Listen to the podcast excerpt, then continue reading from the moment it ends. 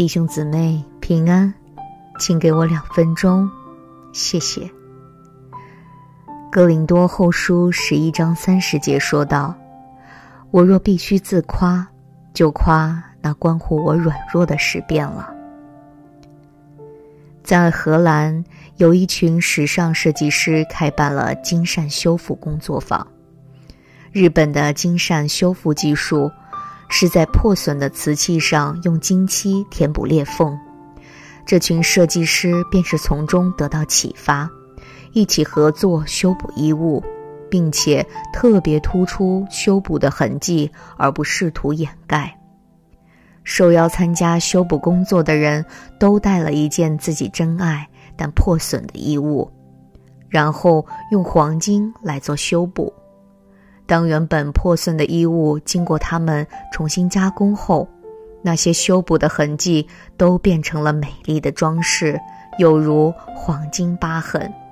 那些衣物得以变身，是在于凸显了原本的裂痕或破洞。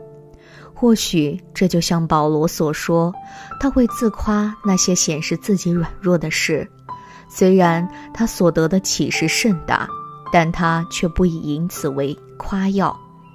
保罗说，有根刺夹在他的肉体上，以免他自高自大。至今没有人确切地知道保罗的刺是什么，或许是忧虑、某种疟疾、敌人的迫害或其他事物。但无论那是什么，保罗祈求上帝挪去这根刺，但上帝却说：“我的恩典够你用的，因为我的能力是在人的软弱上显得完全。”旧衣服上的裂痕和破洞，能在设计师重新制作后成为美丽的标记。我们生命中的破碎和软弱也一样。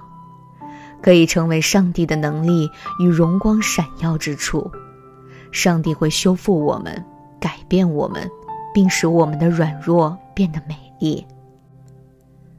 我们一起来祷告：天父啊，您设立我们做这时代基督的仆人，我们为了传扬福音和服侍羊群，需要承担各样的苦难。原谅我们容易只被自己的软弱捆绑。失去为主做工的意欲和动力，祈求主帮助我们，不因所面对的困难而被软弱捆绑，乃是仰望恩典的主，好叫基督的能力复庇我。祈求主也帮助我们夸这位使用卑微罪人的神的恩典，好叫我们什么时候软弱，主就什么时候使我们刚强起来。这样的祷告是奉主耶稣基督的名求，阿门。